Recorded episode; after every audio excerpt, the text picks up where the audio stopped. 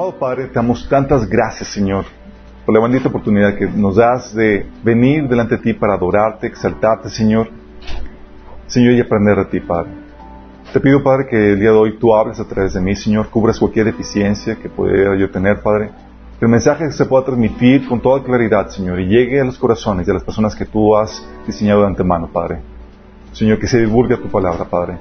Pedimos, Señor, también que abran sus corazones, que siembre tu palabra, que pueda producir el fruto que tú deseas para nuestras vidas. Te lo pedimos, Señor, en el nombre de Jesús. Amén. Ok, chicos. Ok, vamos a ver, taller en finanzas, hoy vamos a ver el tema de el engaño de la riqueza o la pobreza. Voy a poner el cronómetro. No les aseguro que funcione. Pero me ayuda a saber qué tanto me pasé. ok. Eh, vamos a ver el tema del engaño de la riqueza o la pobreza. Y no sé si quiero comenzar con, porque cuando hablamos como cristianos del tema de la riqueza y la pobreza y, las finanzas, muchos de las de los puntos que se tocan es el famoso evangelio de la prosperidad. Sí, no sé si han visto la controversia en ese tema del evangelio de la, de la prosperidad. ¿Cuál es ¿Por qué tanto alboroto en cuanto a esa temática? ¿De qué línea somos nosotros? ¿Prospera, te hace rico Dios, sí o no? ¿Somos de los que creen que te enriquece o de los que te empobrece? ¿De los que te deja clase media? ¿Qué onda con...? Sí. No sé si han escuchado. Por un lado tenemos a... que se ha levantado un movimiento que aboga por la prosperidad y el mejoramiento y la conquista del cristiano en todas las áreas, donde donde eh, tu nivel de cristianismo se evalúa en base a qué tanto tú has prosperado. ¿Sí? En donde si tú eres una persona que está batallando en las finanzas, algo está mal. ¿sí? Si, si hay pobreza en tu vida y demás.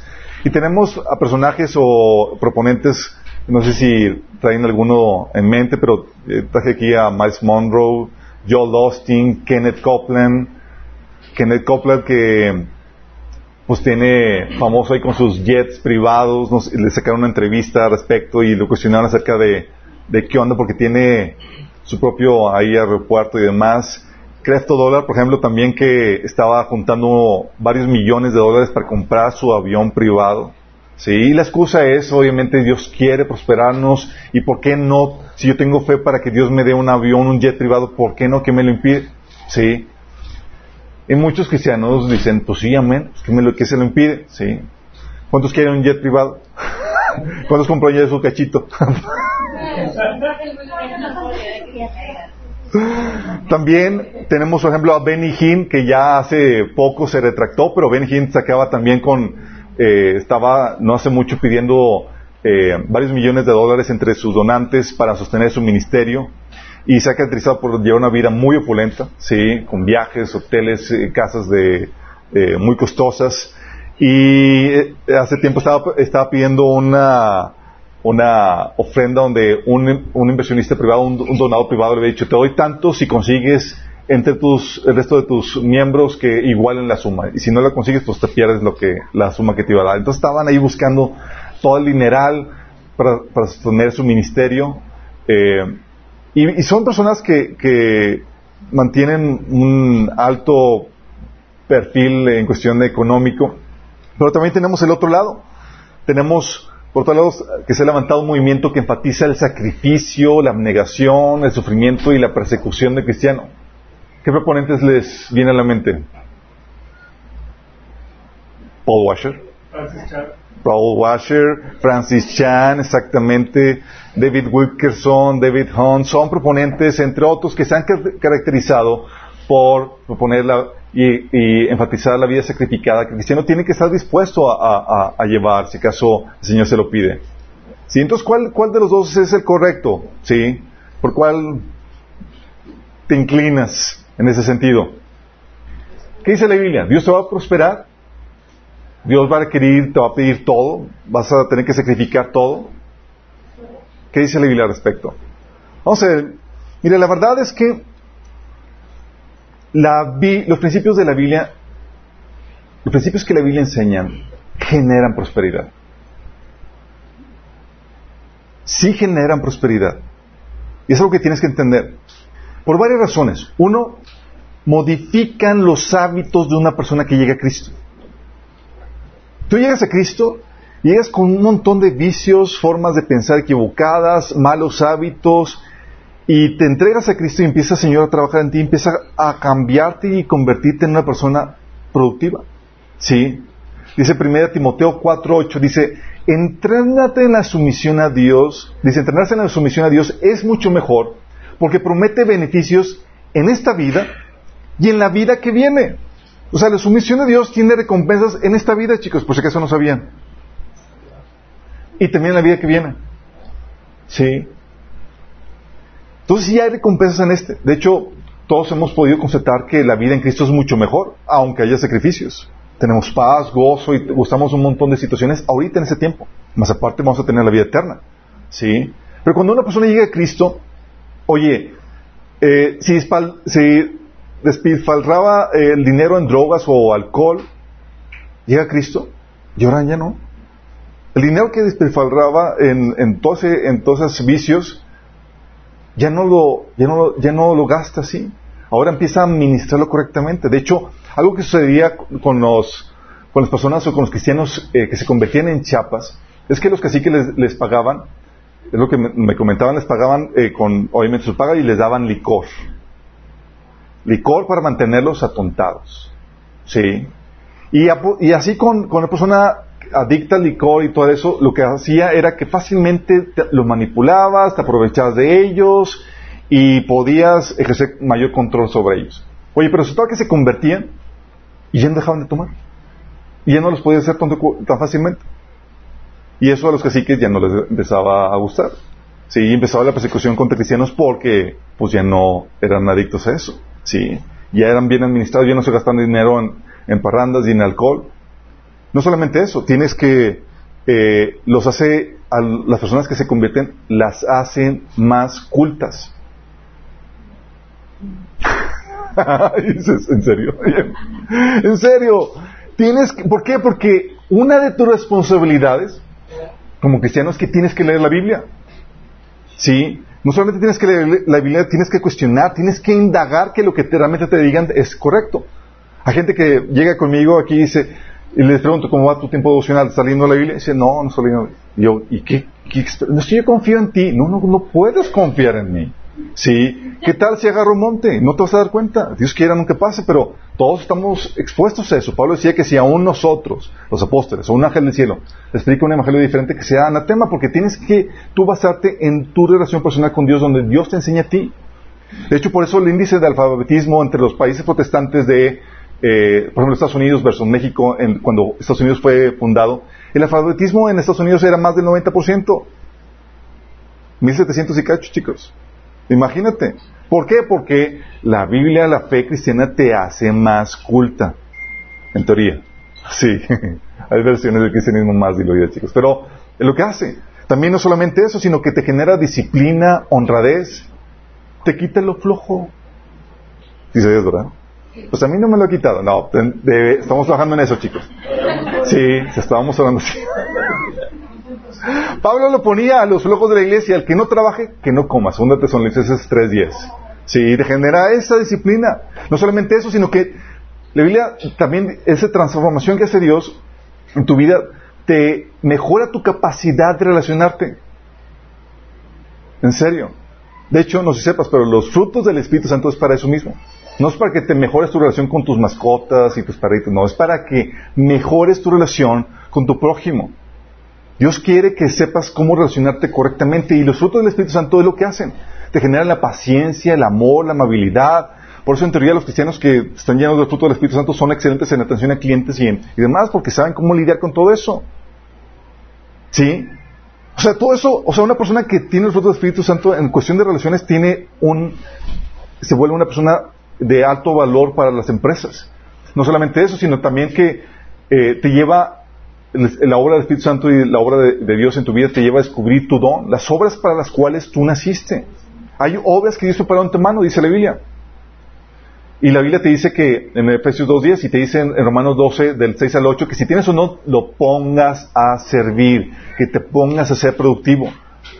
Sí, oye, no es como que, pues, ¿qué hago? No, pues Dios no te quiere de monigote, en pocas palabras. Dios quiere que trabajes y que pongas el don a, servir. También te enseña que a generar valor y a no comer el pan en balde. Es como que, o sea, no, como cristianos no somos socialistas. sé que algunos están rasgando las vestiduras, pero no, no lo somos. Bíblicamente es, si no, si no trabajas, la regla es no comes. No aplique niños chiquitos.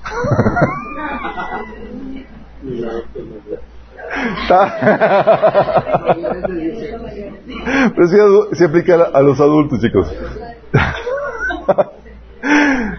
sí, o sea, te enseña a no comer el pan en baldes, chicos, sino generar valor. Es, produce algo y que se distribuya. Somos parte del miembro del cuerpo de Cristo y tú tienes una función y tu valor, tu, tu aportación es muy importante. También te lleva a eh, te, enseña a recorrer la milla extra, principio de Jesús, ¿te acuerdas? Oye, te obligan a, dar una milla, pues tuve B2. Sí. Y recuerdo testimonios de personas que, oye, un joven que empezó un trabajo, no, tuvo grandes estudios y demás, pero él estaba, se, acaba de convertir y leyó esto y dice, pues voy a dar la milla extra en el trabajo. Y se quedaba más tiempo, pues, y ya, pues ya terminé la jornada. Y ya terminé hasta decía el jefe, no, pues yo quiero trabajar la milla extra y se quedaba para ayudar al jefe y demás. ¿Y a quién crees que promocionar?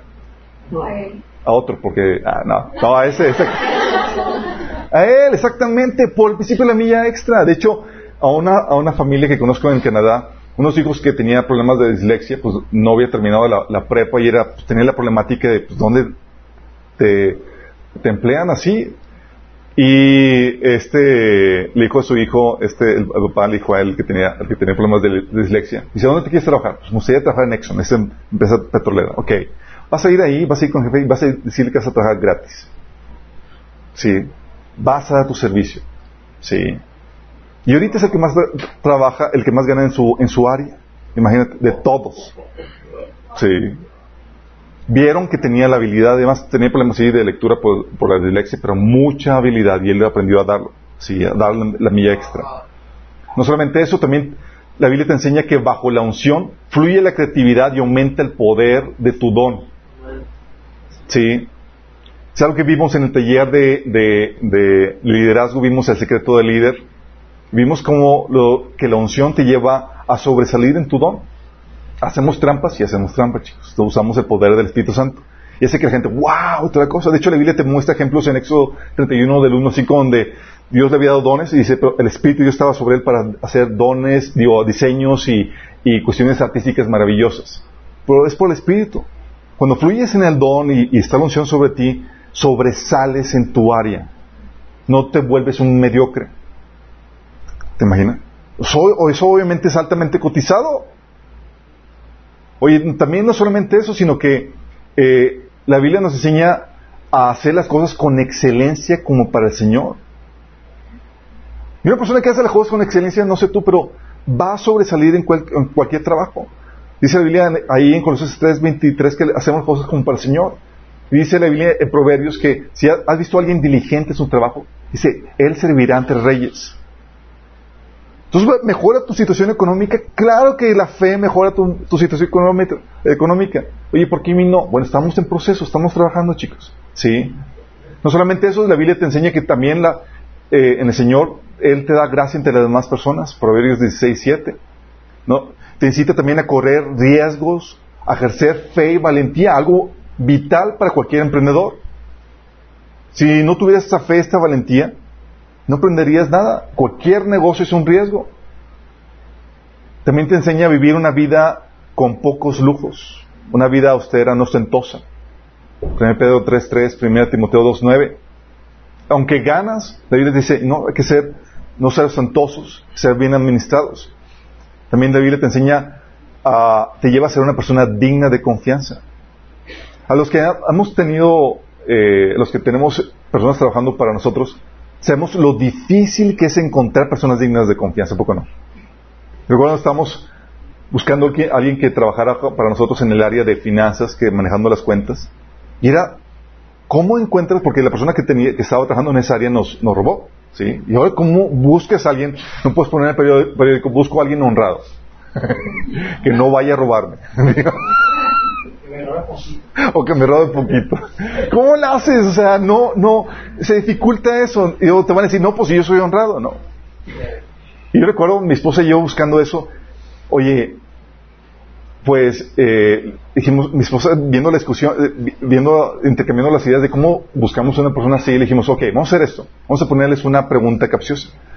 Le decimos que tenemos eh, una agencia de seguros y, una de las preguntas que íbamos a hacer a la persona, a los candidatos era que necesitamos alguien que nos ayudara, ayudara a maquillar los números para que los agentes no se dieran cuenta que les estábamos robando. Obviamente no estamos robando. Pero pues, para ver si estaban dispuestos o no. Hoy de los 18 candidatos, eran 16 todos, claro que sí, lo que necesite. Oíamos en el 15, en el 16, mi esposa estaba triste, sí, desilusionada porque dice, no hay ninguno digno de confianza. Todos están, o sea, están dispuestos, o sea, su integridad la venden con toda facilidad. Parece que no va a llegar nadie. Y ese no llegó dos personas que no estuvieron dispuestas. Un cristiano y un testigo de Jehová. Graciosa. Un y no, obviamente no fuimos por el cristiano. Pero eso es lo que hace la fe, te hace digno de confianza. Oye, ¿hay cristianos no dignos de confianza? Así es, pero Dios está trabajando con ellos. Sí. No significa que por ser cristiano ya vas a confiar en ellos en sí, eh, ciegamente. No, la Biblia enseña el concepto de la naturaleza pecaminosa, estamos trabajando en eso. Pero Dios te lleva en ese proceso donde te lleva, Dios quiere que tú seas una persona digna de confianza. También te enseña a retribuir la inversión que Dios realizó en ti. O sea, Dios invirtió en ti el sacrificio de Jesús. Precio de sangre altísimo. Y es, espero frutos, espero obras de tu parte. Esas obras que Dios preparó en tu mano. O sea, te quiere bien chambeador. Imagínate. Con un perfil así, oye, Dios modifica los hábitos de, la persona. Claro, llegas a Cristo y te hace una persona altamente cotizable en el mercado laboral. Si es que te sometes al proceso de Dios. Sí, no solamente eso. Dios también te da los beneficios de la sabiduría que vienen en la palabra de Dios. Oye, te enseña la Biblia los principios para el trabajo, los principios para el trabajo. La Biblia habla, te enseña un montón de principios para todas las áreas de la vida. Principios para el trabajo vas a encontrar, vamos a ver los detalles durante el, estudio. Pero te enseña, por ejemplo, el principio de, una, de tener una visión, visualizar el potencial de algo. Habacuc 2, 2, Proverbios 29, 18, donde tienes que saber a dónde te diriges. ¿Sí? ¿Qué proyecto quieres realizar? La Biblia te enseña, por ejemplo, en Proverbios 11, 14 y otros pasajes más, que es importante tener consejos. Sí, consejos, consejeros. La importancia del consejo. Hay gente que se avienta como el borras a emprender algo y no buscó asesores que les ayudaran a ver los pros y los contras de lo que iban a hacer. Sí, lo hicieron sin sabiduría.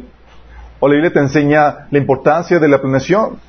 Lucas 14, 28, Jesús te dice, oye, antes de emprender algo, siéntate y evalúa, planea lo que vas a hacer. También, te enseña la Biblia en Eclesiastés 11.6 la importancia de diversificar. Porque hay riesgos. Dice, en la mañana búscate a esto y en la tarde haces todo otro porque no sabes cuál va a prosperar. Vamos a ver a detalle todas esas cuestiones. Ahorita estamos dando un panorama así como que...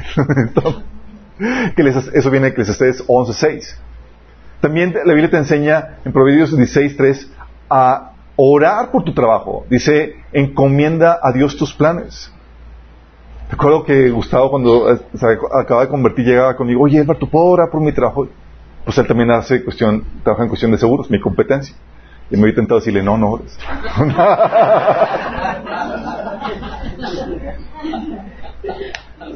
no, ¿cómo crees?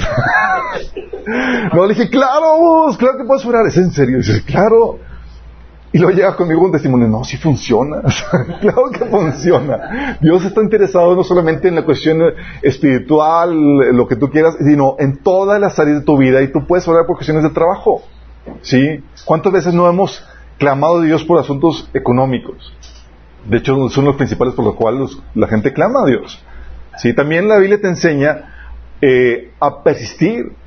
Mateo 7, del 7 al 8, dice, tocad la puerta de su sabiduría, llamáis, o sea, eh, y, dice que llames, que toques y que seas persistente. ¿Por qué? este es un principio de venta, chicos. Yo te estaba haciendo, te estaba, de hecho hay libros que están diseñados para ventas basados en la vida de Jesús. Imagínate. También te enseña, la Biblia te enseña a reponerte de los fracasos. ¿A poco no dice Proverbios 24, 16? Siete veces cae el justo y las siete se vuelve a levantar. Es decir, levántate mi chico. Sí, porque la, la Biblia te enseña a capitalizar esos fracasos. A ver qué aprendiste.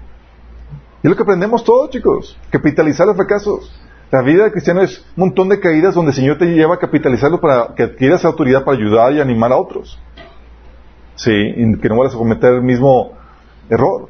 También la Biblia tú ves el principio de delegar, como el caso de, de Jetro con Moisés. ¿Te acuerdas que estaba Moisés administrando todo el pueblo y él desgastándose todo el día? Y Jetro le dice, ¿qué pasó? Lo que está haciendo no está bien. Y le da el principio de delegar. ¿Sabes qué?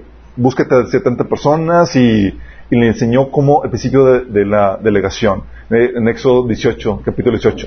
También la Biblia, la Biblia te enseña el principio de establecer prioridades, por ejemplo. En Proverbios 24, 27 te dice, invierte primero en el negocio y luego en tu casa.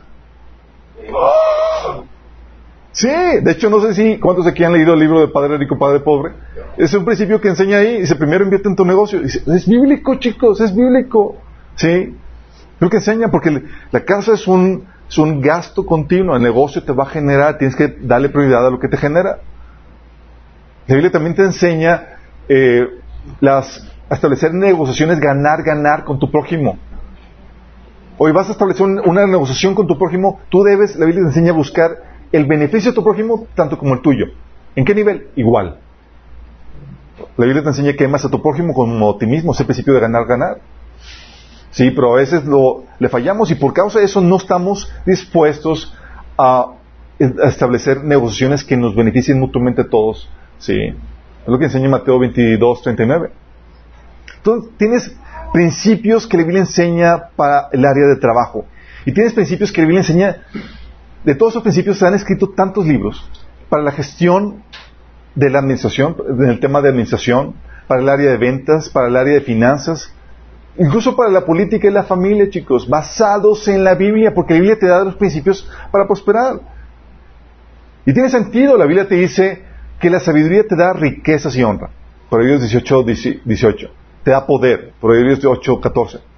Y te lleva a ser cabeza y no cola. Deuteronomio 28, 13. No es extraño. ¿sí? Por eso tienes el caso en países protestantes que prosperaron ah, eh, por encima de sus contrapartes católicas. ¿Por qué creen?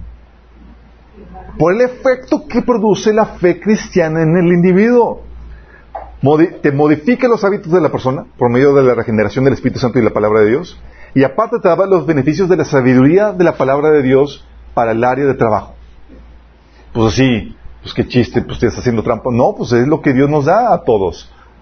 ¿Sí? Se han escrito libros al respecto de cómo países eh, como Alemania, Suiza, Holanda, Inglaterra, Estados Unidos, países protestantes prosperaron en gran manera por la ética protestante, lo que se le, los, esos libros analizan, ¿sí? O incluso, como habíamos comentado, el caso de, Chiapas, donde los cristianos evangélicos ya no se dejaban abusar y empezaban a prosperar y mejor los, comenzaba la persecución contra ellos. Y tienes casos en la Biblia acerca de esto. Cómo Dios le daba sabiduría, por ejemplo, a José. Y Dios lo puso en prominencia por la sabiduría que, le, que le había dado el Señor. ¿Se acuerdan que dijo, en Egipto y vamos a encontrar un hombre más capaz que este? Sí, y la respuesta era obvia, no.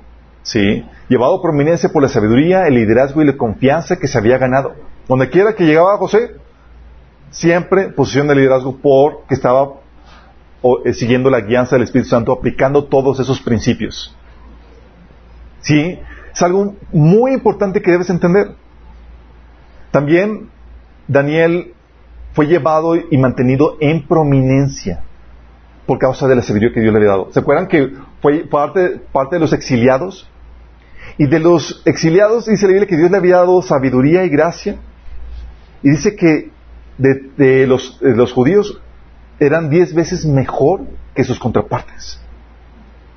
Porque Dios le había dado esa sabiduría. También lo ves con Salomón. ¿Te acuerdas qué pidió Salomón? Sabiduría. Sabiduría. Y le dijo, ok, pediste sabiduría, muy bien, te voy a dar también riqueza y fama. ¿Por qué? Porque va acompañado con la sabiduría, chicos. Sí.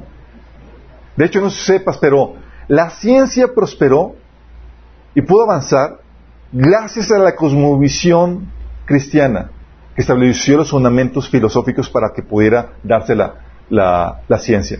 Los principales proponentes de la ciencia fueron cristianos, chicos. Fueron porque estaban basando el desarrollo, el desarrollo de su, de su explorar científico basado en esa cosmovisión cristiana. Las libertades que han traído la prosperidad y los beneficios que hoy experimentamos, de hecho, son producto de la influencia cristiana en la política, como lo habíamos estudiado en el tema de política y religión. Aunque están próximos a acabarse, la influencia cristiana es lo que ha causado esta prosperidad que el mundo occidental ha podido gozar. Entonces podemos ir, si prospera la fe cristiana, si te lleva a un nivel de, mayor, de mayor economía, de mejor economía, claro que sí. El Dios que da la ley y los principios que dan vida para cualquier área de la vida, no es extrañarse que nos dé los principios que ayudan a prosperar una sociedad en el área económica. Satanás, por el contrario, te lleva a lo que causa destrucción, a destruir, a traer pobreza y todo eso.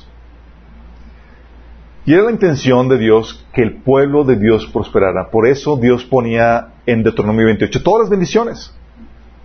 Si haces esto, te va a ir, wow, te aseguro que va a ir de lujos. Nada más sigue estos principios, chicos. Sí. por eso prometía bendiciones por la obediencia. En cambio, prometía muerte y destrucción que iba a venir ah, por causa de la desobediencia. O sea, vio los principios, va a traer muerte y destrucción. Lo sigues, va a traer prosperidad, abundancia y bendición. Entonces no desfeñaste porque Dios es el Dios que da vida y sus principios dan vida donde quiera que se aplica. Entonces, ¿la Biblia te lleva a prosperar? Sí, sí te lleva a prosperar. El cambio que Dios hace en ti lleva, tiene un impacto económico. Te da, te hace una persona que te lleva a producir una, una, mejor economía y una mayor economía por el cambio que Dios hace en tu persona y la sabiduría que Dios te da. Y sin embargo, chicos,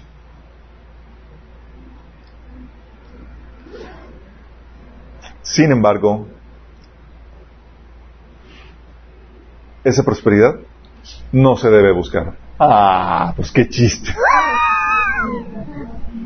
Entonces, wow, ya encontramos los principios, podemos ser ricos, vamos a aplicarlos, vamos a obedecer y vamos a hacernos. No.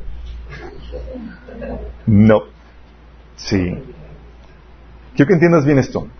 Sí, la Biblia enseña cómo conseguir esta riqueza. Entonces, ¿por qué no enseñarla? ¿Por qué no predicar esa prosperidad que la Biblia enseña a conseguir? Porque es engañosa y te puede desviar de la meta. Este es un punto. Muchos entran en la fe al ver los principios que la Biblia enseña y dicen, wow, aquí está la fórmula para obtener lo que el mundo busca. ¿Qué, mundo, qué busca el mundo? Riquezas, gloria, ah, o sea, ven y dicen, aquí está la Biblia. No tengo que, o sea, puedo ser cristiano y buscar cosas del mundo. Sí, y el problema es que se extravían convirtiéndola en la meta. Y la Biblia te enseña a que no se te debe enseñar a buscar las añadiduras, que son las riquezas. Las riquezas, no sé si sepas, no es la meta. Ah, son añadiduras.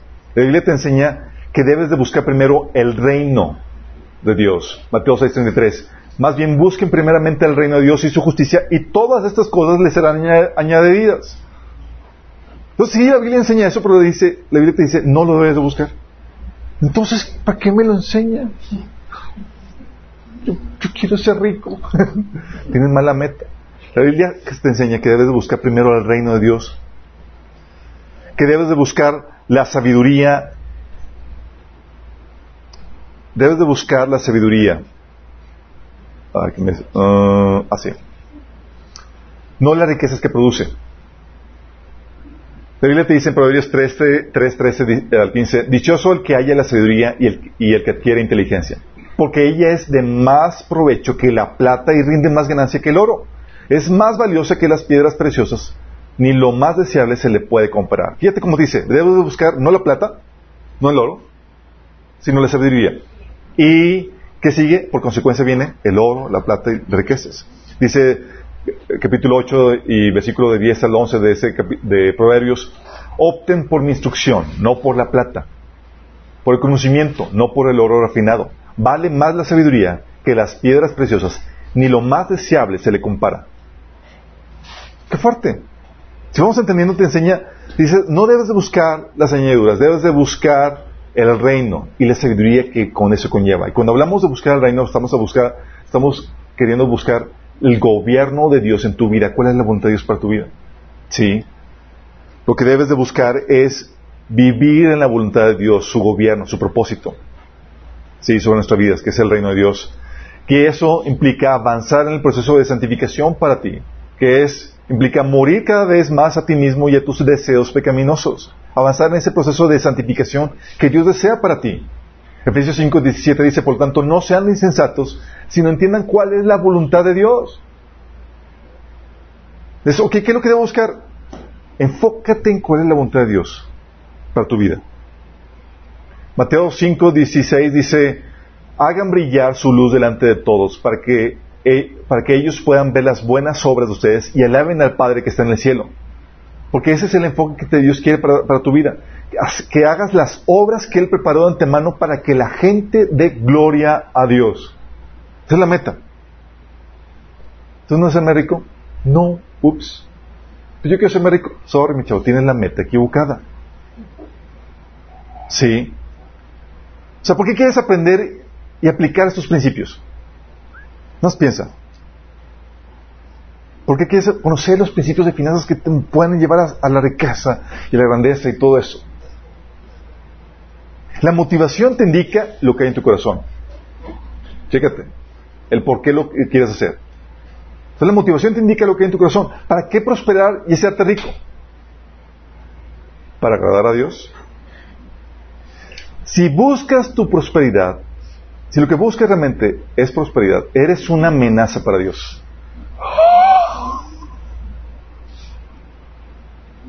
¿Sabes por qué? Porque en algún punto lo puedes traicionar. ¿Cuándo? Cuando la voluntad de Dios se contraponga con tu deseo de serte rico. ¿Cuál vas a salir sacrificando? ¿Cuál vas a sacrificar? Tu deseo no es Dios ni su voluntad. Tu deseo es tu riqueza. Y cuando se contrapongan, cuando la voluntad de Dios implica un sacrificio económico, ¿cuál va a salir volando? La voluntad de Dios. ¿Te, has dado cuenta? La motivación indica lo que hay en tu corazón. Muchos llegan a Dios porque sus metas son la riqueza. Son personas no arrepentidas que han abrazado la fe con motivaciones incorrectas. Quiero a Cristo para que me haga rico. En vez de lo que dice Pablo, todo aquello que era para mi ganancia ahora lo considero como pérdida por causa de Cristo.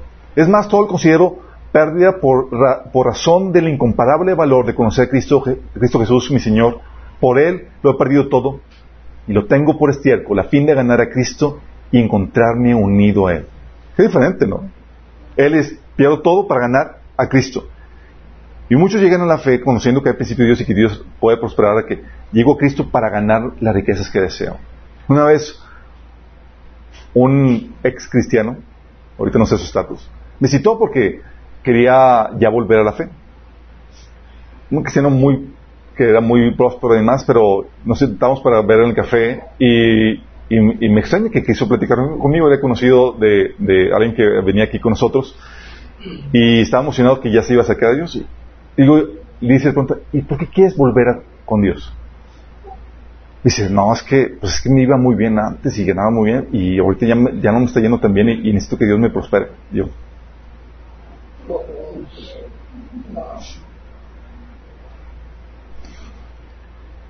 ¿Cuál era su meta, chicos?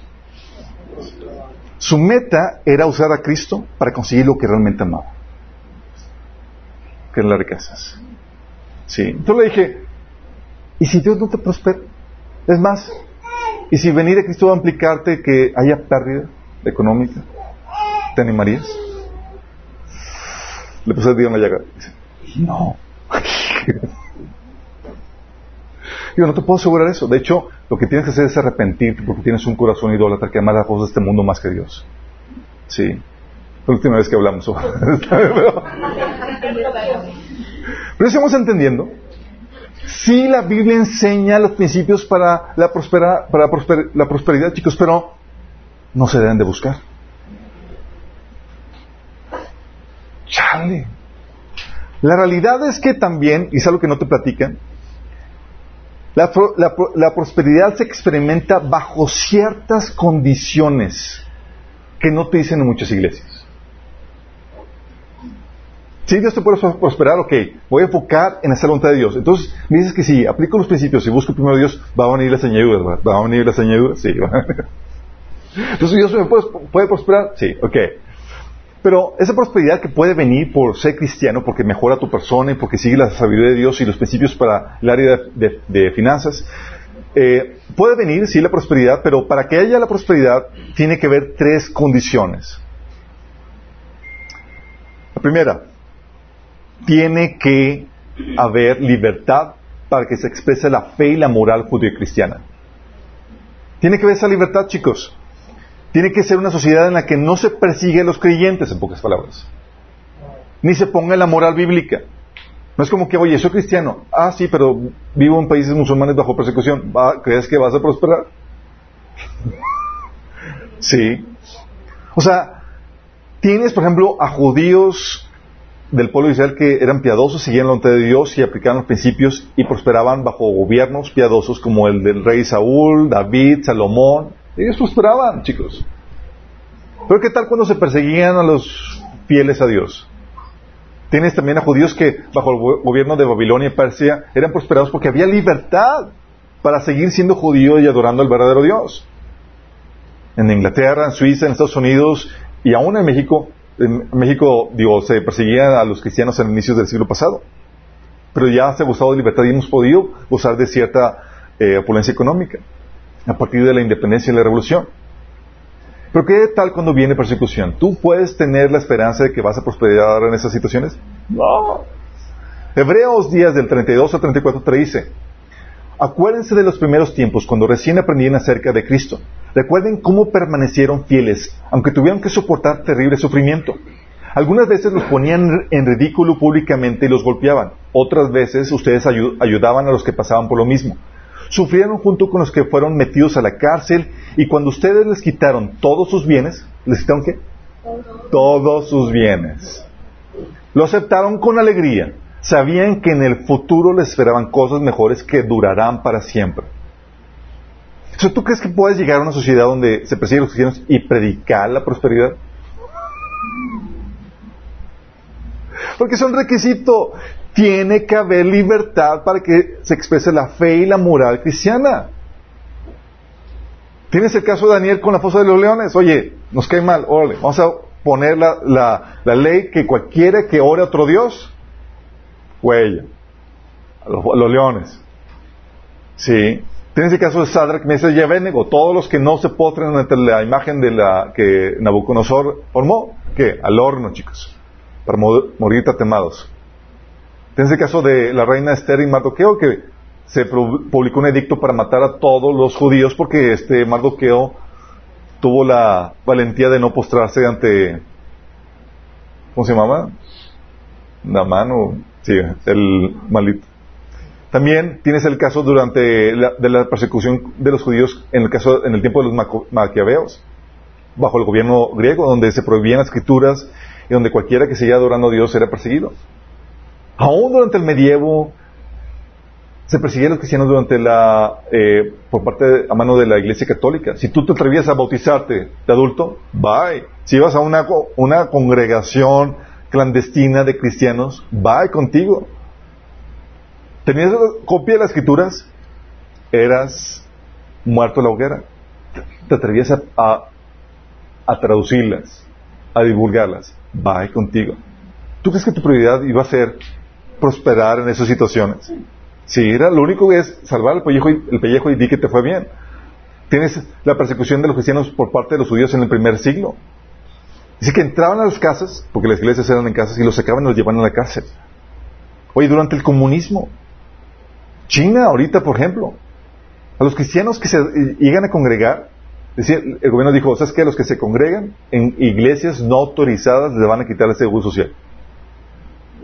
¿Qué? Sí.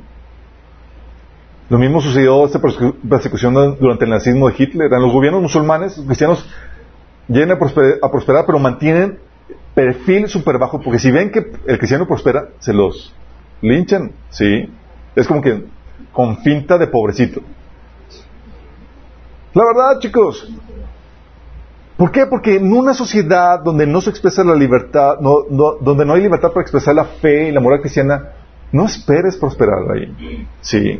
Espera sufrir persecución, espera que, te puedan quitar los, bienes y que te metan en la cárcel y demás por causa de la fe. Entonces tiene que haber ese requisito, tiene que haber libertad. Ahorita ya la libertad está en decadencia, chicos. Estamos a un punto donde si predicas la, o crees en la Biblia o se te puede acusar de un lenguaje de odio y demás, y vamos rumbo a que se acabe esa libertad que actualmente tenemos. Sí, estamos en los últimos vestigios de esa libertad. El segundo requisito es que tienes que asegurarte que no esté la, la sociedad, el pueblo, la nación en un tiempo de juicio. Tienes el caso, por ejemplo, porque tienes que discernir los tiempos y procesos de la sociedad en la cual tú te encuentras, porque tú no eres uno. Tú eres, formas parte de un sistema donde tu economía depende de que también le va a ese sistema, a esa sociedad de la cual tú formas parte. ¿Te acuerdas de Abraham? Dios le prometió que iba a la tierra prometida. ¿Y te acuerdas que llegó? ¿Y qué fue lo primero que se encontró? Abundancia.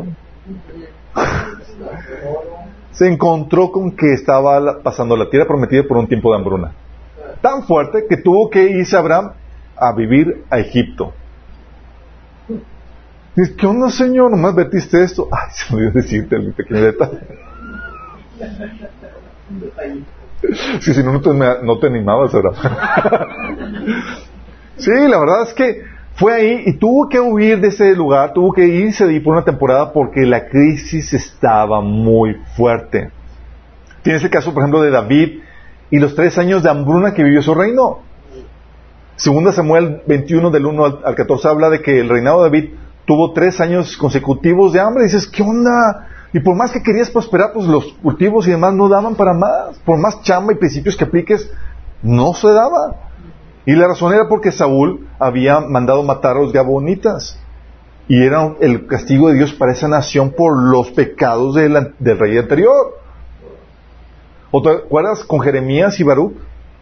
Baruch era un joven, como muchos de ustedes, con grandes aspiraciones, pero tocó vivir en el tiempo incorrecto.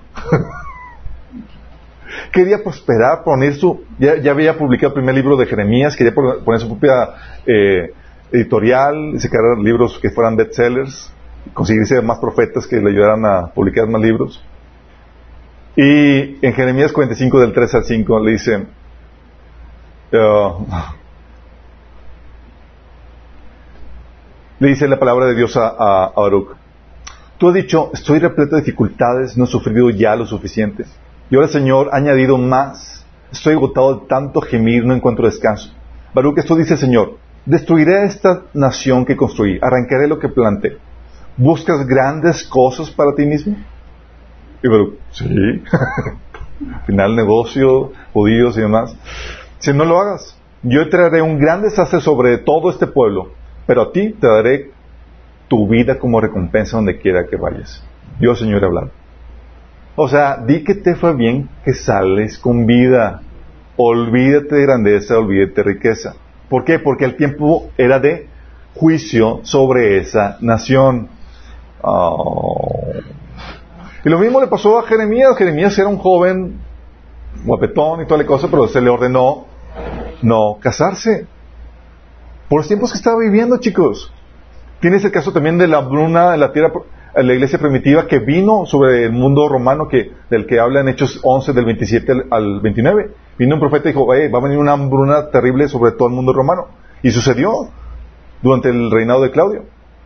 Al punto que tuvieron que los cristianos apoyarse mutuamente para solventar esa situación de escasez económica. Porque eran juicios que venían sobre esta, esta sociedad. Jeremías 29.7 nos habla de, de, del principio de que debes de buscar la paz y la prosperidad de la ciudad donde te encuentras, de la sociedad donde te encuentras, porque dependes de cómo te va de cómo le va a esa sociedad. Dice, trabajen por la paz y la prosperidad de la ciudad donde los envié al, al destierro. Piden al Señor por la ciudad, porque el bienestar de la ciudad, del bienestar de la ciudad dependerá el bienestar de ustedes. Entonces, si la sociedad, a la ciudad donde estoy, le va mal, a ti también te va a ir mal. Si la sociedad está en juicio, a ti también te va a tocar. Entonces, por más que hagas y apliques principios de, prosperidad, además, si está en un tiempo de juicio, de escasez, ordenado para esa sociedad, no vas a prosperar. Vas a ser como Baruch. Te voy a decir, ¿tienes planes de grandeza para ti? No los busques. Es tiempo de juicio. Sí.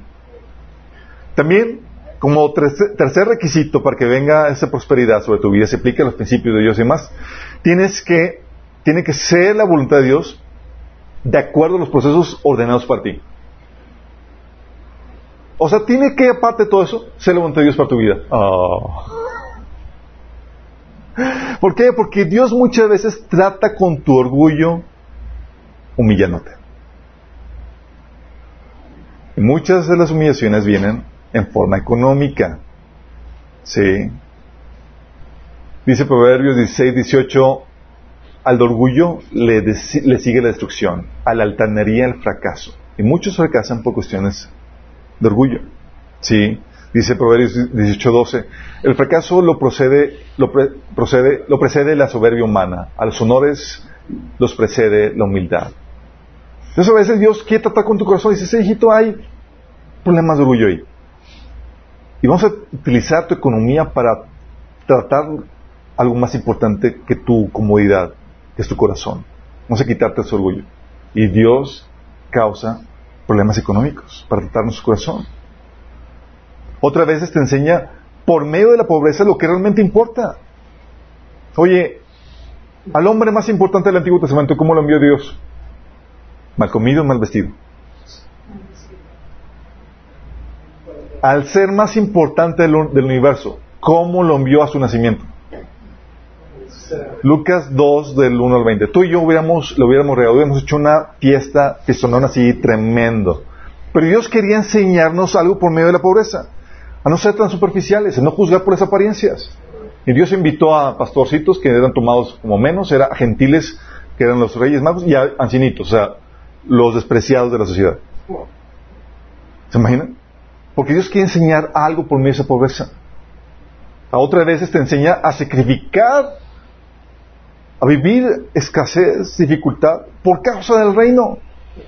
Tienes a, a, Pablo en 2 Corintios 6, del 3 al, 10, y Pablo decía, y estas dificultades que pasó son mis credenciales como siervo de Dios. Fíjate lo que dice, en todo lo que hacemos, demostramos que somos verdaderos ministros de Dios. A ver, Pablo, muéstranos. ¿Cómo demuestras que eres verdadero, ministro de Dios? Con paciencia soportamos dificultades, privaciones, calamidades de toda índole. Fuimos golpeados, encarcelados, enfrentamos a turbas enfurecidas, trabajamos hasta quedar exhaustos, aguantamos noches sin dormir y pasamos hambre. Demostramos lo que somos por nuestra pureza, nuestro entendimiento, nuestra paciencia, nuestra bondad, por el Espíritu Santo que está dentro de nosotros y por nuestro amor sincero. Con fidelidad predicamos la verdad. El poder de Dios actúa en nosotros. Usamos las armas de la justicia con la mano derecha para atacar y con la izquierda para defender. Servimos a Dios ya sea que la gente nos honre o nos desprecie, sea que nos calumnie o nos elogie. Somos sinceros, pero nos llaman impostores. Nos ignoran aun cuando somos bien conocidos. Vivimos al borde de la muerte, pero aún seguimos con vida. Nos han golpeado, pero no matado. Hay dolor en nuestro corazón, pero siempre tenemos alegría. Somos pobres, pero damos riquezas espirituales a otros. No poseemos nada y sin embargo lo tenemos todo. Pablo decía, estos son mis credenciales, chicos. Y utilizaba su dificultad y su pobreza como su credencial. ¿Vamos entendiendo? Dios utiliza eso, chicos. De hecho, por eso Dios muchas veces no, no, no permite tu prosperidad, no está ordenada para ti, porque si te la da, te desbalagas. Te pierdes, mi chavo. Sí, y Dios le preocupa más tu salvación, el bienestar de tu alma, que tu comodidad, que tus lujos. Por eso, en, tercera de Juan 1, 2 decía Juan, amado, yo deseo que tú seas prosperado en todas las cosas y que tengas salud, así como prospera tu alma. Es decir, si no prospera tu alma, si no vas a hacer tu proceso de santificación, no, hombre, mi chavo. Sí, si te damos aquí, te, te engolosinas y te, ya será la última vez que te veo. Entonces te, mantenemos así, al ras, para que sigas buscándome. Yo digo, Señor, ya estoy listo. No, Dios sabe lo que hay en tu corazón. Sí, Él es el que lo determina. Yo muchas veces he dicho, Señor, ya estoy listo. Yo me mandaba otra vez, órale. ¡Ah! Al trato. Sí. Otras veces tienes el caso de Job. ¿Te acuerdas? Donde Dios permite que el enemigo venga a probarte y Job fue despojado de su economía, de ser el hombre más rico. Y dijo, ok, adelante, le dio rienda suelta a Satanás, siempre y cuando resguardando su vida. Y llegó la pobreza, chicos. Sí, la pobreza extrema. Job 1 del 11 al 12 dice, pero extiende tu mano y quítale todo lo que posee. Todo lo que posee a ver si no te maldice en tu propia cara. Eso le dijo Satanás. Muy bien, le contestó al Señor. Todas sus posesiones están en tus manos. Todo, Señor, por favor, no me presumas con Satanás.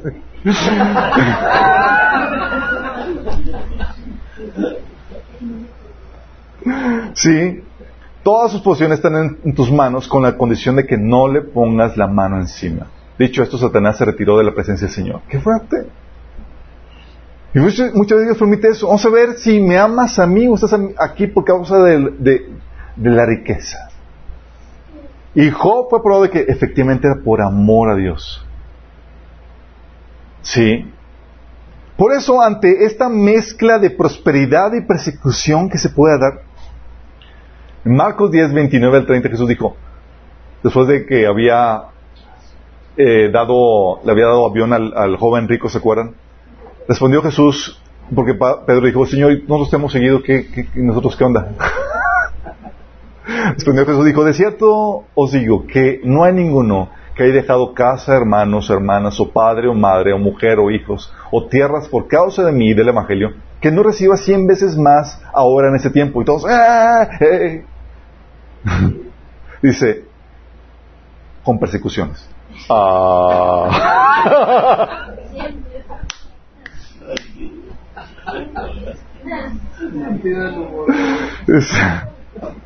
Dice, y en el siglo venidero la vida eterna. Sí. ¿Por qué? O sea, Dios no quiere que te pongas cómodo en ese tiempo.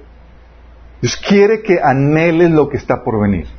Porque si te pones cómodo ahorita puedes perder piso. Sí. Y aquí te habla de cómo si Dios te puede prosperar en esto, te puedes dar hasta 100 veces más. Y de hecho lo tenemos. Sabemos que si se nos cierran, si, eh, si alguien escurrido su caso, además, tenemos las casas abiertas de nuestros hermanos. Así como Pablo tenía, sabía, tenía a dónde llegar, tenía un techo y un lugar a donde, a donde ir por causa de la fe que tenía en Cristo.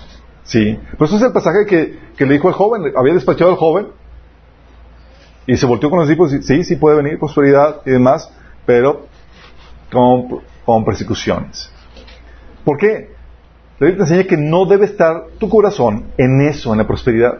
O sea, acaba de despedir al joven rico por tener su corazón fijado en las riquezas. Que dijo, ven, vende todo lo que tienes, da los favores y sígueme. Órale. Y luego dice aquí que les, que les pueda dar riquezas, sí, porque el objetivo es no pongas tu mirada en las riquezas. Y sí, también puede ser en ese tiempo. Recibirás cien veces más, pero con persecuciones. O sea, agridulce la cosa. les he platicado a veces, Dios nos da tiempos de, de así tan hermosos que parecen celestiales como si estuvieras en el cielo. A veces me levanto en la mañana y veo el amanecer de Dios y dices, wow, Señor, tremendo, hermoso. Y sientes la presencia de Dios y dices, todo está perfecto y luego llega un mosquito. Y dices, ay, todo está en este mundo caído. Ven, Señor, y por el mosquito te recuerda que tu cruda realidad. Sí, porque la meta sigue siendo el siglo venidero. La vida eterna cuando todo va a ser perfecto. Digo, ¿por qué te sirve que te una vida, una vida eterna si las cosas no están perfectas para disfrutarlas como debe ser? Pero una vida eterna con un mundo perfecto encaja la perfección. Entonces, ante esta realidad, chicos, ¿sí? viene por tres condiciones, vimos. Que haya libertad para expresar la fe y la moral judio-cristiana, que no estén en tiempos de juicio y que sea la voluntad de Dios de acuerdo a los procesos que Dios ha ordenado para tu vida. ¿Cuántas veces te advierten esto en las iglesias? Cuando te, de que si das y vas a prosperar. no tal cual. Sí. Son las letras chiquitas que casi nadie te dice. Sí. Entonces tú puedes aplicar todos los principios y todas las cosas. Y si vives alguno de estos factores, no se va a dar esa prosperidad que estás buscando. Sí, no se puede garantizar. Entonces, ante esta realidad, chicos, la iglesia te debe preparar, uno, para que no te pierdas ante el engaño de las riquezas. No te pierdas. 1 Timoteo 6, del 17 al 19 dice, enséñale a los ricos de este mundo que no sean orgullosos ni confíen en su dinero, el cual es tan inestable. Deberían depositar su confianza en Dios, quien nos da en abundancia todo lo que necesitamos para que lo disfrutemos. Fíjate, la confianza va a estar no en las riquezas, no en tus bienes, no en tus cosas materiales, sino en Dios. Diles que usen su dinero para hacer el bien, deberían ser ricos en buenas acciones, generosos con los que pasan necesidad y estar siempre dispuestos a compartir con otros. De esa manera, al hacer esto, acumularán su tesoro como un buen fundamento para el futuro, a fin de poder experimentar lo que es la vida verdadera. está dando el plan de retiro. No sé si captaste. Es, ok, quiero retirarme disfrutar mi vida eterna. Inviértale, mi chavo. Hay un plan de retiro. Invierte ahorita para el reino, vas a cosechar un excelente plan de retiro. Y es, es parte de lo que Dios quiere. Como iglesia tenemos que enseñarte, sí, Dios prospera, pero tenemos que protegerte y resguardarte para que las riquezas, no caigas en el engaño de riquezas, porque tú puedes caer en una idolatría. Amar más a las riquezas que Dios. Dice Efesios 5:5 que el avaro es un idólatra que adora las cosas de este mundo. O sea, posesiones y demás, lo que ya eres idólatra. O sea, no debes amar al dinero o las riquezas. No debes ser movido por tu avaricia, sino por tu amor y tu justicia. La mayoría de las iglesias donde eh, se da mucho lo de la prosperidad económica y demás, que fomentan mucho esa temática, incitan a los miembros a dar apelando a la avaricia de las personas. Donde, oye, si das y das tu ofrenda, vas a serte rico. Pues quien no le entre, chicos. Me acuerdo una vez cuando estaba caminando, eh, al inicio de mi fe cristiana, llegó un predicador de visita a la iglesia y figurativamente nos asaltó desde el púlpito. Estaba hablando del principio del diezmar y que decía, es que la gente no prospera porque, porque están diezmando solamente y el diezmo es un deber. Debes de ofrendar. Y la medida de tu ofrenda viene la prosperidad. Y platicaba ejemplos de cómo él ofrendó para que Dios le diera una esposa hermosa y se la dio y le ofrendó para esto y, el secreto está en la ofrenda. Entonces, y entre más grande ofrenda, Dios te va a prosperar y te va a dar más porque a Dios nadie, nadie le gana en dar. ¿Cuántos hemos escuchado eso? no, pues, al final están dando casas, carros, escrituras. Yo en ese entonces, pues apenas, digo, estudié hambre a final de cuentas, pero me habían dado una pluma, sí, bien bonita. Y pues ahí voy y la ofrendo, sí. Y ahora tengo un montón de plumas.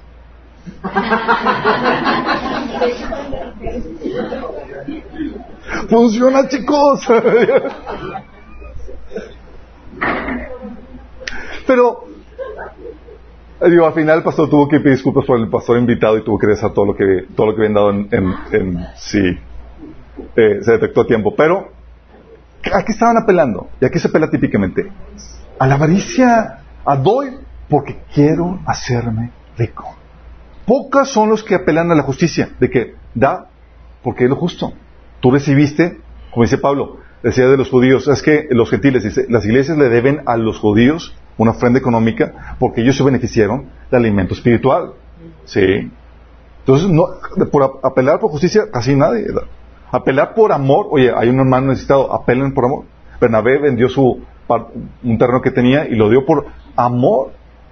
Pocos apelan eso, porque cuando apelas por amor y, apelas por, justicia, casi nadie da. Pero cuando apelas de que das y te vas a, conseguir el estilo de vida que deseas, si le casa tus sueños, la mujer que tanto deseas, y pactas en, pues, ¿cuántos nos, cuántos ya, cuántos pactaron aquí? No levanten la mano, ¿verdad? o sea, como parte de la iglesia queremos advertirte a que, a protegerte que no caigas en esa idolatría. Y a que busques primero el reino de Dios. Mateo 6:33, busquen primero el reino de Dios y su justicia, que es tu santificación. Dios está interesado en tu corazón mucho más que en tu comodidad. Tú estás aquí con el chip, o sea, que Dios me prospere y demás, y Dios con el chip, quitarte el orgullo, quitarte la, la avaricia, la idolatría, y tú, en canales así diferentes. Y luego por eso andas ¿qué pasa, Señor? vamos, todo va muy bien. Tomás tienes una agenda diferente. Y, ¿sabes qué agenda va a, va a prevalecer? La de Dios. Sí. O sea, Dios está interesado en tu santificación. Colosenses 3, 17, Dios está interesado en que hagas su voluntad en tu área de servicio. Sí, Dios te puede llamar dentro de la iglesia y fuera de la iglesia, pero que lo hagas para Él de acuerdo a sus principios. Dios quiere que también lleves el Evangelio y hagas discípulo. Mateo 28, del 19 al 20. Es la voluntad de Dios discernir qué es lo que Dios quiere para mí y ponérmelo a hacer. También Dios quiere que como recompensa busques la gloria eterna y no la temporal. 1 Timoteo 6, 19, lo que hemos dicho. De esta manera, al hacer esto, hablando de los ricos, que sean buenos, dando, generosos, acumularán su tesoro como un buen fundamento para el futuro a fin de que puedan experimentar lo que es la vida verdadera. Yo estoy interesado en que pongas la mira en la cuestión eterna. ¿Qué es lo que va a valer a, final de cuentas? 70, 80, 90 años que vivas aquí no se comparan a nada con una eternidad, chicos.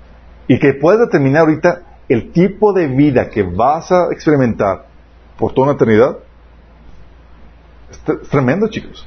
Sí. Por eso habíamos platicado en una aplicación la moraleja de Katy Perry, que es la definición de éxito de Dios versus la del mundo. El mundo te, incita a que persigas sus baratijas, un mejor placer, nivel económico, el éxito en este mundo. Y Dios dice, inviértelo, sacrifique todo eso para que obtengas una mejor vida eterna, una mejor resurrección.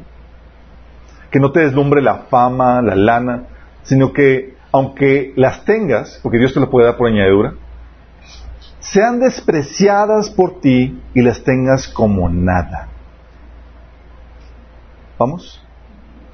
La iglesia debe enseñarte a que estés dispuesto a sacrificar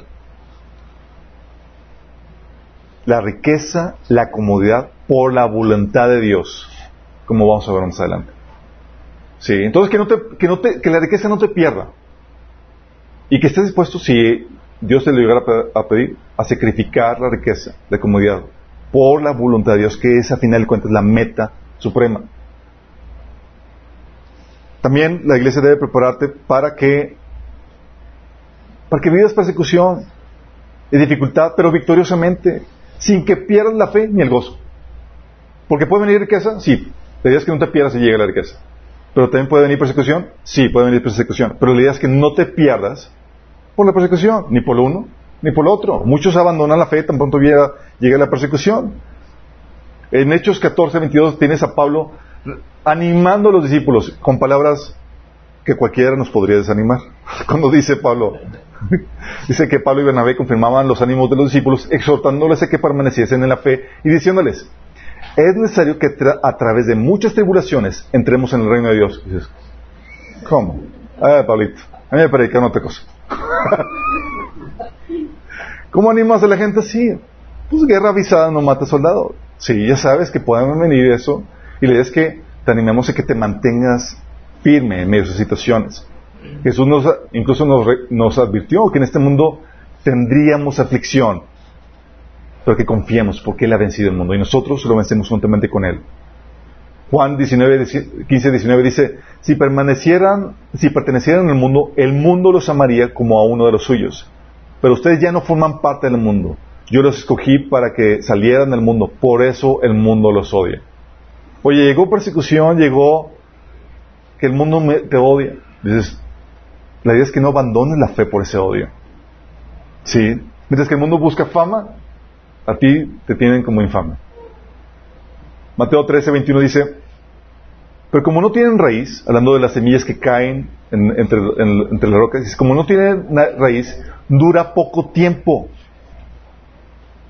Cuando surgen problemas o persecución a causa de la palabra, enseguida se aparta de ella. Y la idea es que no seas esos que se apartan por causa de la persecución, sino como animaba el autor de Hebreos, en, 10, en Hebreos 10 del 3, 32 al 34. Acuérdense de los primeros tiempos cuando recién aprendían acerca de Cristo. Recuerden cómo permanecieron fieles aunque tuvieron que soportar terrible sufrimiento. Algunos fueron encarcelados, otros los despojaron de sus bienes, pero soportaban terrible sufrimiento. ¿Todos tienen, puede venir riqueza? Sí, la idea es que no te pierdas por causa de eso. Puede venir pobreza, sí, la idea es que tampoco te pierdas por causa de eso.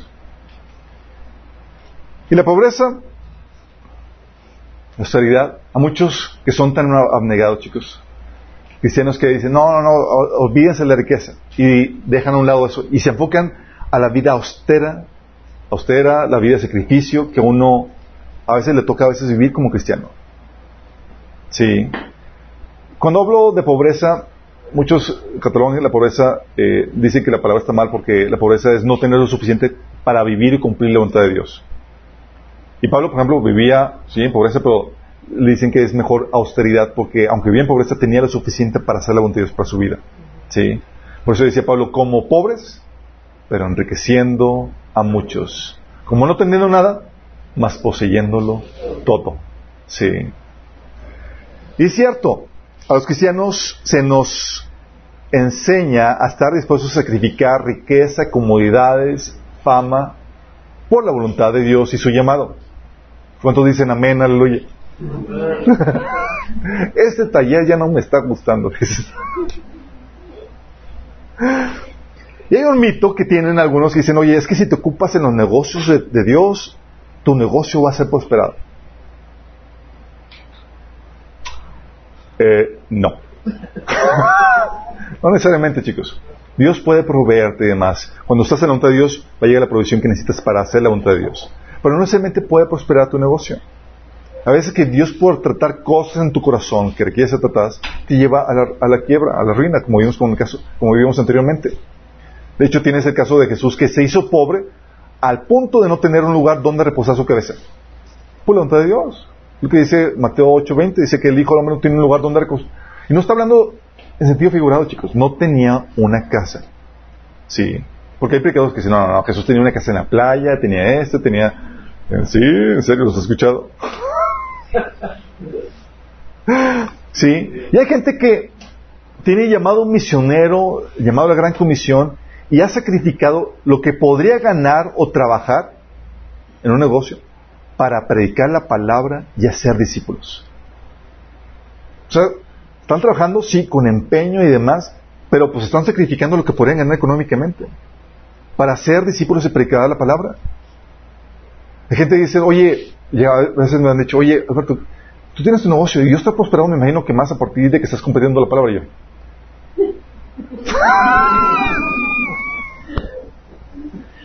Brother, si el empeño y que, que, estuviera poniéndole al ministerio, lo estuviera poniendo al negocio, ya estaría papeándome dinero. no es así, no siempre opera así, chicos. Sí. Jesús, por ejemplo, los apóstoles, Pablo, y todos padecieron hambre y escasez económica. No sé si te has dado cuenta. cuando le das así, fíjate en ese detalle. A ver, Jesús, te acuerdas que dice, y en una mañana Jesús tuvo hambre. Y llega con la higuera y pelón. Sin fruto. Dices, ¿qué onda? Los apóstoles también.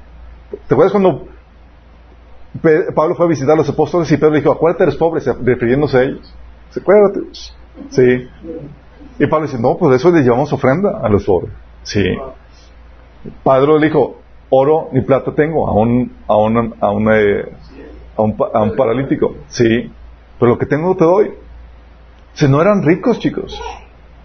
Y eso Dios lo hizo de forma estratégica, porque si hubieran prosperado, el Evangelio hubiera sido fácilmente desacreditado. Porque dicen, ahí está, inventaron una, hicieron una, crearon una mentira para hacerse ricos. Y tú los evangelios dices, en ninguna parte. Sacrificándose, hambre, persecución y demás. Si ellos hicieron esa mentira, qué mala mentira, que los llevó a vivir una vida terrible. Sí. Pero eso, sacrificio, acredita la palabra de su predicación. Hay héroes de la fe, chicos, que han sacrificado mucho por causa del reino. Y como Pablo, han experimentado privaciones por llevar a cabo la gran comisión. Entonces, si a los cristianos se nos enseña estar dispuestos a sacrificar la riqueza, comodidades, fama, por la voluntad de Dios y su llamado, debemos estar dispuestos. La riqueza, por otro lado, sin tener en mente la gran comisión, te descarría. Porque no contesta la pregunta básica. ¿Para qué soy rico? ¿Para qué? Uh, Muchos piensan que Dios los prospera con el propósito de que vivan más cómodamente, puedan retirarse jóvenes, puedan eh, vivir, eh, hacer sus viajes eh, y tener más, mayores comodidades, en vez de extender su causa. Sí. Porque la riqueza sin tener la mente de la gran comisión te descarga. No contesta. ¿Para qué soy rico? ¿Y está mal disfrutar la riqueza? No. Pero no debe ser el enfoque. Es lo que la Biblia enseña. 1 Corintios 7, 29, 32. El que disfruta las cosas como si no disfrutar. Sí. 1 Timoteo 6, 17 al 19. El rico, que invierta. Vamos. Entonces, sí, la Biblia enseña que puedes, puede ser que Dios te llame a pagar un precio económico por seguir a Jesús. Puede suceder. ¿No tienes al joven rico? ¿De qué? Vende todo y sígueme. no. Sí. Pero también tienes que entender esto, que así como la riqueza puede ser un engaño, la pobreza puede ser un engaño. Y hay cristianos hay que viven pobreza por causa de su pecado. Viven pobreza que en ocasiones, la pobreza en ocasiones se experimenta, cierto, al servir a, Dios y vivir en su voluntad. Pero puede engañarte esa pobreza para justificar la ineptitud, la ignorancia o el pecado que tú tienes. Dices, no, es que estoy sacrificándome porque eso no, eres un flojo. Sí. No toda pobreza es ordenada por Dios, chicos. Todos. Muchos, no obstante, justifican su pobreza pensando que es el precio que están pagando por servir o seguir a Dios. Cuando en realidad es producto de su pecado. Hay personas que se sientan en la mesa, me ha tocado conocer, con el plato vacío y dan gracias a Dios pensando que están aceptando la voluntad de Dios, cuando en realidad están probando las consecuencias de su ignorancia y su pecado. ¿Estás entendiendo? Cristianos que llegan a la pobreza por flojera, falta de disciplina, se levantan tarde, pierden tiempo, quieren vivir como ricos y jefes. Sí. Es que una persona que ya tiene su negocio se puede ligar y puede, pero ya invirtió, tuvo años, sí, trabajando y desvelándose y demás. Y te dice, ah, pues yo quiero ser como él, ¿cómo le Y ven su estilo de vida ahorita, ya más desahogado, más tranquilo. Y dice, ah, pues sí, vivo sí, y voy a conseguir la riqueza que tiene. No, pero no, lo conociste al inicio, donde desvelaba y no dormía para conseguir eso.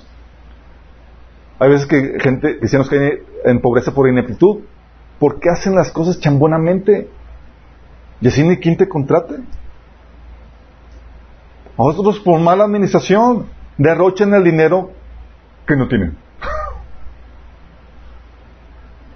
Otros por falta de integridad no son fieles ni dignos de confiar, no son promovidos.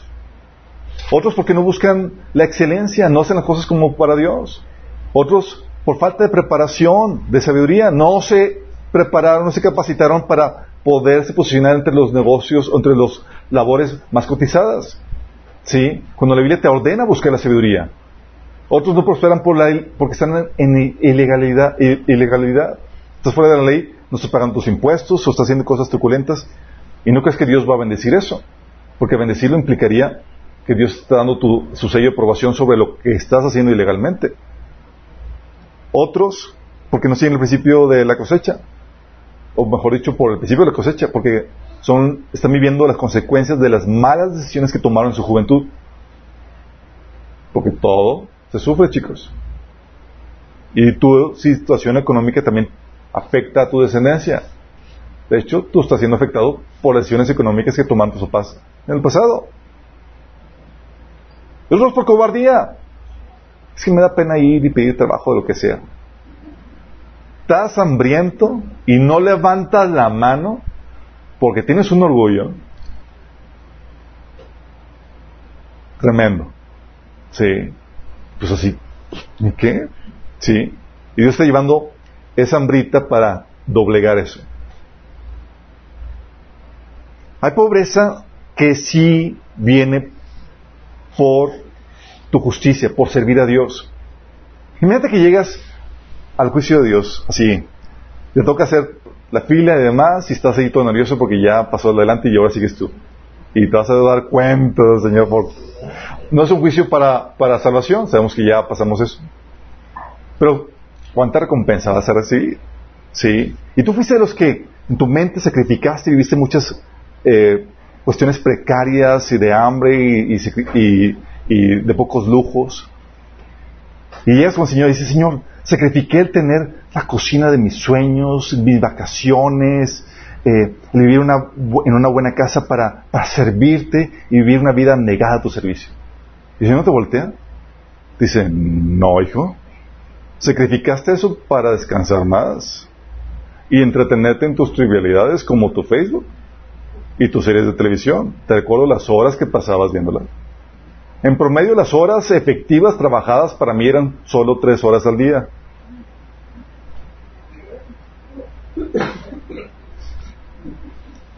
Y tú pensabas que lo que habías sacrificado, la pobreza que estabas y los sacrificios, eran producto de, de tu servicio a Dios, cuando era producto de tu ineptitud, de tu falta de, de chambear. Porque es un mediocre. Y estabas perdiendo tiempo. ¿Te imaginas? ¿Tú crees que va a recompensar Dios ese sacrificio? Esa pobreza. En lo más mínimo. Cero recompensa por eso. Por eso, para asegurarte que estés viviendo una escasez ordenada por Dios y no por tu pecado, debes tener ciertas cualidades que son el perfil de los pobres que enriquecen a otros. Aquellos cuyo sacrificio sí es tomado en cuenta. Por ejemplo, Pablo, ¿era pobre? Sí. ¿Pasaba hambre? Sí. ¿Pero era un flojonazo? No. Perfiles que las personas pobres para Dios son altamente disciplinadas. Se levantan de madrugada, chicos, y empiezan a chambear. ¿Tienes a Jesús? Por ejemplo, en Mateo, en Marcos 1.39, acaba de tener una campaña evangelística de milagros y demás que duró hasta altas horas de la noche. Y el día siguiente, dices, oye, pues despertó, tarde, digo, tiene que dormir sus ocho horas y todo lo demás. dice, después de una ardua campaña, dice en Marcos 1.35, muy de madrugada, cuando todavía era oscuro, Jesús se levantó, salió de la casa y se fue a un lugar solitario donde se puso a orar. Jesús, chicos. Era tal la disciplina que cuando se quedaba dormido, se quedaba dormido en medio de la tormenta. Y no se estaba haciendo. Si voy a hacerme así para que para ver, probar a los discípulos, estaba exhausto de la disciplina de la que se aventaba. ¿Por qué? Porque trabajan arduamente. Segundo de Tesalonicenses 3, del 7 al 8, te habla de, de Pablo. Dice, ustedes mismos saben cómo deben seguir nuestro ejemplo. Nosotros no vivimos como ociosos entre ustedes, ni comimos el pan de nadie sin pagarlo. Al contrario, día y noche trabajamos arduamente y sin descanso para no ser una carga a ninguno de ustedes. Ese es el tipo de pobres que Dios recompensa, chicos. Que son disciplinados y trabajan arduamente. Pobres que muestran los frutos del Espíritu. Son de Corintios 4, 2, dice, porque son justos y dignos de confianza por su integridad moral y su carácter. Dice Pablo, más bien Hemos renunciado todo lo vergonzoso que se hace a escondidas. No actuamos con engaño ni torcemos la palabra de Dios. Al contrario, la clara exposición de la verdad, nos recomendamos a toda conciencia humana en la presencia de Dios. O sea, Él una persona íntegra, moral, con los frutos del, Espíritu Santo, porque tus dones y tus habilidades para trabajar se vienen a hacer nada si no tienes frutos del Espíritu Santo, si no eres fiable, si no eres excelente, si no eres una persona persistente. Sí. Son personas sabias que aplican la sabiduría, los principios de Dios, no para enriquecerse, sino para extender la obra de Dios y producir mucho fruto para Él. Así como enseña Mateo 13:23. Sí.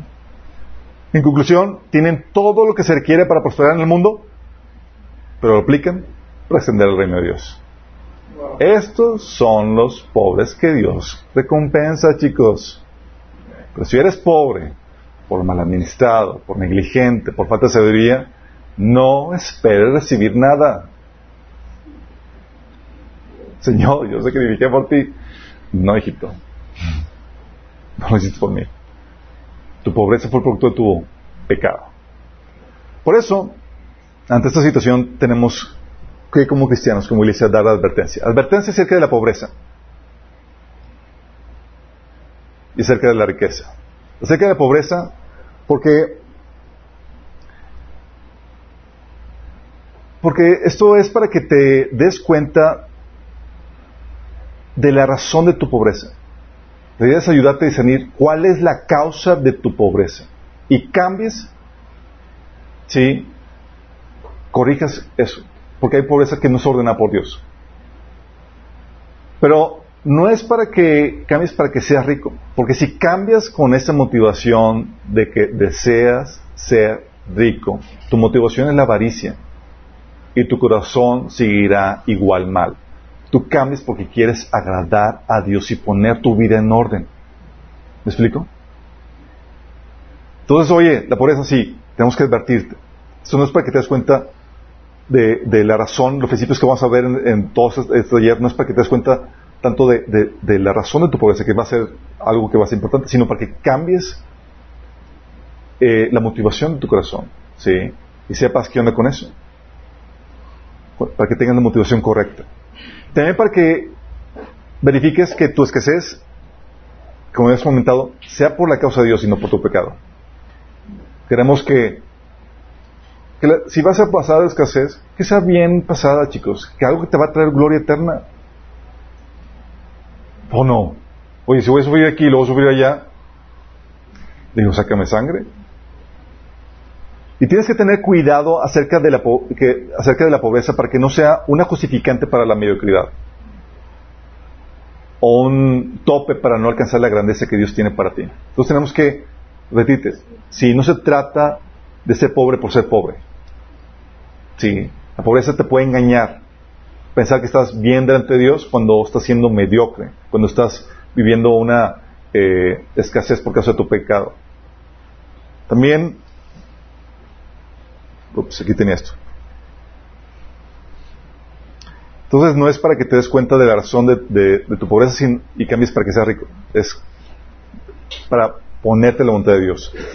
También acerca de la riqueza, la advertencia es que no la debes de buscar.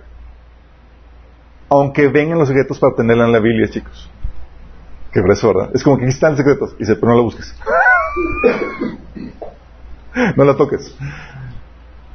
Que tengas cuidado de aquellos que te ofrecen fórmulas simplistas para conseguirla.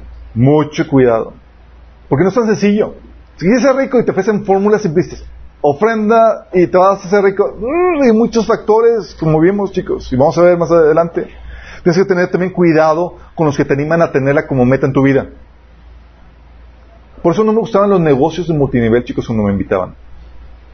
Porque te ofrecen, no todos, pero te ofrecen te un estilo de vida, donde te vas a, ser rico y te vas a jubilar joven y vas a tener lo que tú quieres. Y te venden eso. Y cuando me invitan, dice, pero mi meta no es hacerme rico, mi meta es hacer la voluntad de Dios. Quiero que me ayudes a hacer la voluntad de Dios. ¿Qué no? No, pues contigo no podemos. No, pues no. Sí. Por eso también se frustraban en, el, cuando estaban en el negocio de los seguros, decían, es que estás pidiendo algunos bonos, es que estoy enfocado en hacer la voluntad de Dios. ¿Y ese cuál es? Y no me mueve el dinero, sino hacer el trabajo con excelencia para Dios, en lo que estoy haciendo. Sí. Entonces ten cuidado con los que te animan a tener como meta en la vida el dinero. Te desvía. Ten cuidado con los que apelan a tu avaricia para que des. Ten cuidado. ¿Sí? ¿Quieres que tú, quieres recibir de Dios bendición abundante y rebosante? Así tienes que dar. Uh.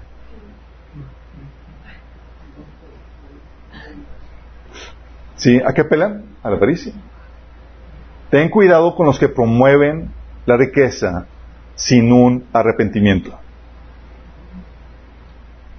El que dicen, ¿sabes qué? Ven a Cristo, entrégate a Él y Él te va a hacer rico. ¿Realmente eso implica un arrepentimiento? No, al contrario, arrepiéntete de tu idolatría, de amar las cosas del mundo, de buscar las cosas de este mundo. ¿Por qué? Porque no debes amar a nadie más que a Dios. Y de lo que debes de buscar es no las cosas que ofrece este mundo. Dice la Biblia que el que ama las cosas de este mundo es enemigo de Dios. ¿Sí? Tu enfoque entonces debe estar en qué? Si no es en ser pobre para Cristo y no ser rico para Cristo, tu enfoque debe estar en uno, discernir y hacer la voluntad de Dios para, para tu vida, para que lo hagas con excelencia. Puesto que tu pecado te puede generar la riqueza y también te puede generar la pobreza. Y tanto la riqueza y la pobreza dependen de factores que están fuera de tu control. Pueden venir tiempos de juicio, libertades limitadas o la voluntad de Dios que no sea para ti. Entonces tu enfoque que no sea ni la pobreza ni la riqueza, sino más bien aprender a discernir y vivir la voluntad de Dios para tu vida sin importar las circunstancias a las que ésta te lleve. Señor, quiero tu voluntad, sea que me lleve la riqueza o me lleve la pobreza, pero tu voluntad es lo que quiero. Como dijo Pablo, Filipenses 4 del 11 al 13, he aprendido a contentarme en cualquiera que sea mi situación. Sé lo que es vivir en la pobreza y lo que es vivir en abundancia. Fíjate.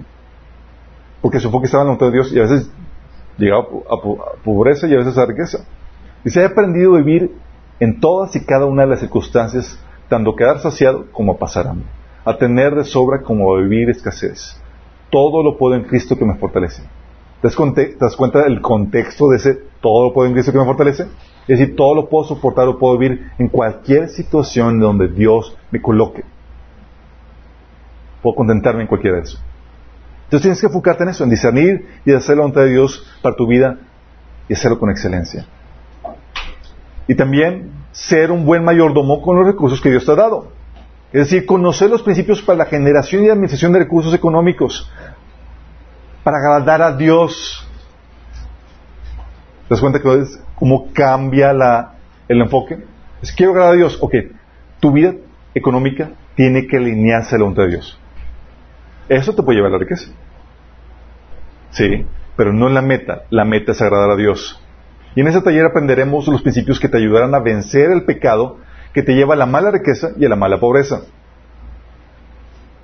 Y que puedas así honrar a Dios en tu vida económica. Como decía Pablo cuando recolectó la ofrenda, 2 Corintios 8 del 20 al 21, dice, queremos evitar cualquier crítica sobre la forma en que administramos este generoso donativo, porque procuramos ser lo correcto, no solamente delante de Dios, sino también delante de los demás. Porque buscaba honrar a Dios con su buena gestión de los recursos que había recibido. Y eso debe ser tu meta. ¿Estamos listos, chicos? Esto es solamente la introducción. Vamos a Vamos a continuar con la siguiente sesión el próximo sábado, pero quiero que tengas enfocar, y esta, eh, esta la temática era necesario para poner el corazón correcto. Porque muchos, cuando ven finanzas, piensan, hacerme rico, sacar del, salir de bache, en vez de buscar la de Dios para mi vida en el área de finanzas. Buscar honrar a Dios ahí. Sí. Y cuando tú buscas obedecer a Dios, las bendiciones, las añadiduras te siguen.